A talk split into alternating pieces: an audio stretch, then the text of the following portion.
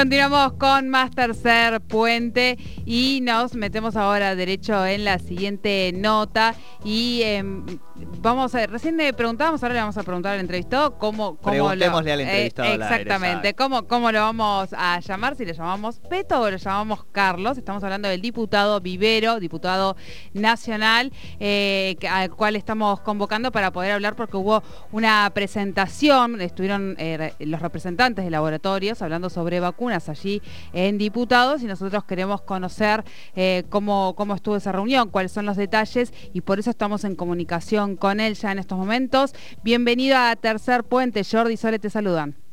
¿Qué tal? Buenas tardes, chicos. Un gusto saludar a la audiencia del Tercer Puente y en particular a vos, Sole, a Jordi, en un día después, pero saludarlos por el Día del Periodista. Bueno, también. muchas gracias. Muchas gracias. Muchas Eh, gracias. acá queremos eh, consensuar claro. contigo. eh, ¿Cómo te presentamos ¿cómo te un presentamos? aire? problema de identidad. No, no, porque No. viste que este es un programa descontracturado. y Beto, que es más fácil Beto, es más fácil. Claro, Bien, viste, bien, en está general, bien, pero porque, claro, uno no quiere eh, eh, pasar los límites de llamarlo, que digo, Beto, está bien, en, en las redes y todo aparece como, como Beto Vivero, pero está bien creo preguntar, por eso era la, la consulta y nos quedamos los dos al aire, vamos a preguntarle al aire.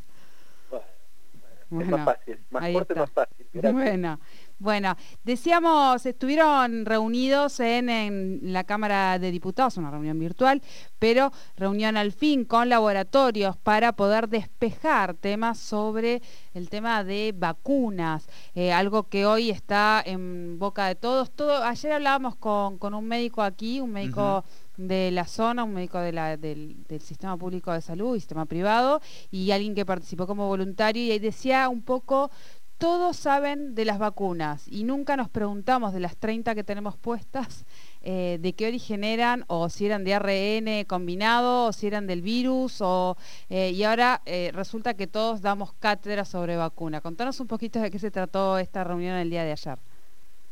Bueno, la verdad que hoy fue un- una, una jornada, la verdad que muy importante en, en diputados. Participaron representantes del laboratorio Pfizer y del laboratorio Richmond, eh, que expusieron durante casi cuatro horas los alcances del desarrollo de las vacunas o de la comercialización de las vacunas que se vienen negociando y gestionando por parte del gobierno nacional.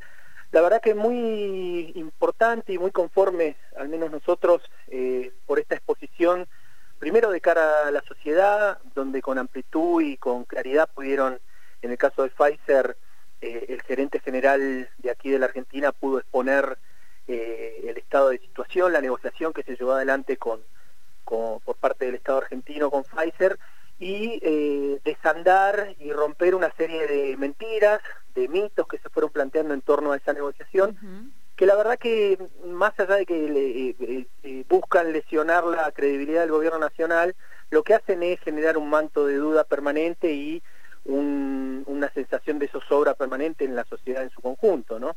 Eh, quedó en evidencia hoy que no hubo pedido de coimas, que no hubo pedido de intermediarias nacionales, que Pfizer ofreció eh, comercializar casi 14 millones de vacunas eh, a la Argentina con la propuesta inicial de comenzar con una entrega antes de fin de año de un millón de vacunas, pero dado que los requisitos que ellos planteaban excedían lo acordado en la ley que aprobamos el año pasado en relación a la adquisición o, o habilitar al Estado argentino para que pueda eh, iniciar las negociaciones con distintos laboratorios para acceder a las vacunas, eh, eh, quedó quedó esa negociación en, en stand-by y de- manifestó y dejó en claro que se sigue negociando en, en relación con el gobierno argentino, tanto con el Ministerio de Salud como con la Secretaría de Legal y Técnica y creo yo que fue importante derrumbar una serie de mentiras que se fueron diciendo en este tiempo en relación a Pfizer, que me parece que son eh, más que importantes y que nos permiten consolidar el principal desafío que tenemos, que es avanzar con eh, decisión, con firmeza y con un buen ritmo en el cronograma de vacunación, como lo venimos desarrollando sobre todo en las últimas semanas, ¿no? Claro, sí, sí, tal cual, a una velocidad crucero que, que hace difícil también para estos sectores que permanentemente se están oponiendo a cualquier tipo de medida o de iniciativa de- del gobierno, le- el marco es menor, vamos a decir. Por eso también veíamos hoy otra- o sea, otras estrategias en los medios en relación a- al COVID y demás, pero no quería dejar de, de preguntarte. Porque siempre uno lo que analiza también es que hay una parte de, la oposición, digamos, que está en un nivel de mucha irresponsabilidad, que no tiene eh, la responsabilidad de gobernar, de tener, y en ese sentido lo de Pfizer ha ido como tomando distintas escalas también en la oposición, ¿no? Alguna gente deschavetada totalmente, como puede ser, eso lo digo yo, obvio, como puede ser la presidenta del PRO, eh, y otros sectores que le buscan otra vuelta, pero en definitiva Pfizer ha sido, vamos a decir, el tema a partir de esta exposición de los laboratorios, ¿qué, cuál, ¿cuál es un poco la, mirada de tus pares, en este caso de quienes están allí en el Congreso, aunque sean de, la oposición? Digo, ¿se hacen cargo, redoblan la apuesta? Eh, no, en algunos casos ya luego de la reunión han, han redoblado la apuesta, incluso un tuit de, del jefe del interbloque Juntos por el Cambio, Mario Negri, planteando que el Congreso Nacional debiera legislar sobre lo que plantea un laboratorio privado, en este caso Pfizer, para eh, habilitar esa negociación. La verdad que eh, la ley por la cual nosotros aprobamos y habilitamos al Gobierno Nacional para que negocie con laboratorios eh, privados o instituciones estatales de todo el mundo al Estado argentino, fue una ley que se votó casi por unanimidad, entre ellos más de 80 votos de Juntos por el Cambio. Eh, yo creo que hay un criterio de, mucha irresponsabilidad y un uso político de, la, de, todo lo que tiene que ver eh, con la vacunación, eh, muy complejo, muy difícil y que no está poniendo a la política a la altura de las circunstancias. A mí me parece que hay un contexto global muy claro, las vacunas son un bien escaso a nivel mundial, salvo en los países del primer mundo. En ese contexto nosotros tenemos la satisfacción de decir que a la fecha estamos casi por encima de las 18 millones de vacunas recibidas de distintas eh, de distintos laboratorios de distintos países. Estamos dentro de los 15 países que en el mundo han recibido mayor cantidad de vacunas en proporción a, su, a sus habitantes.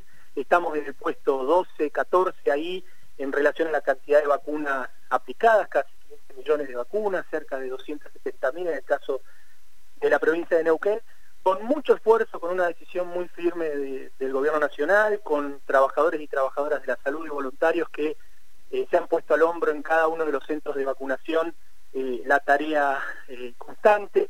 Yo, más allá de las enormes diferencias que tengo en relación a la gestión del gobernador Omar Gutiérrez en contexto de pandemia, debo decir que la organización en torno a, a la vacunación ha sido una organización óptima, responsable y que está a tono con el ritmo que el gobierno nacional ha decidido darle al, cronograma de vacunación, que es lo que mayor expectativa nos genera en este tiempo, sin prejuicio de que yo creo que hay que seguir remarcando, sobre todo en Neuquén, la necesidad de atender las medidas de cuidado colectivo, porque el colapso del sistema sanitario se sostiene, hace más de 10 días que estamos con el 100% de ocupación de camas de terapia intensiva, con gente esperando en las guardias para, para poder ser internada, y creo que no hay que desconocer que estamos en un contexto difícil y me parece que hoy lo que necesitamos es que en la política se propongan soluciones y alternativas y no palos en la rueda, ¿no?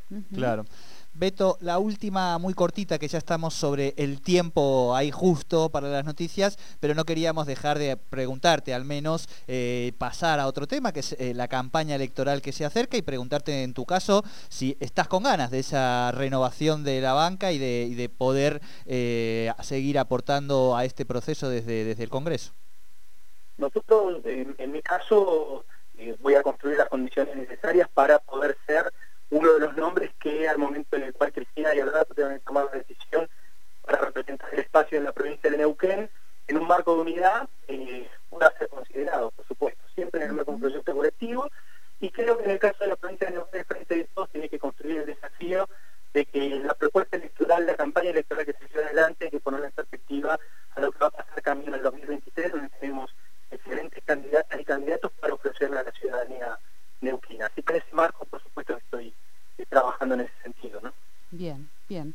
Bueno, nos quedamos con, con, esas últimas declaraciones, Beto, y por supuesto, seguramente seguiremos molestando, eh, porque en realidad nos gustaría un poco profundizar algún día, así que algún día estos que tengas por ahí algo más de tiempo.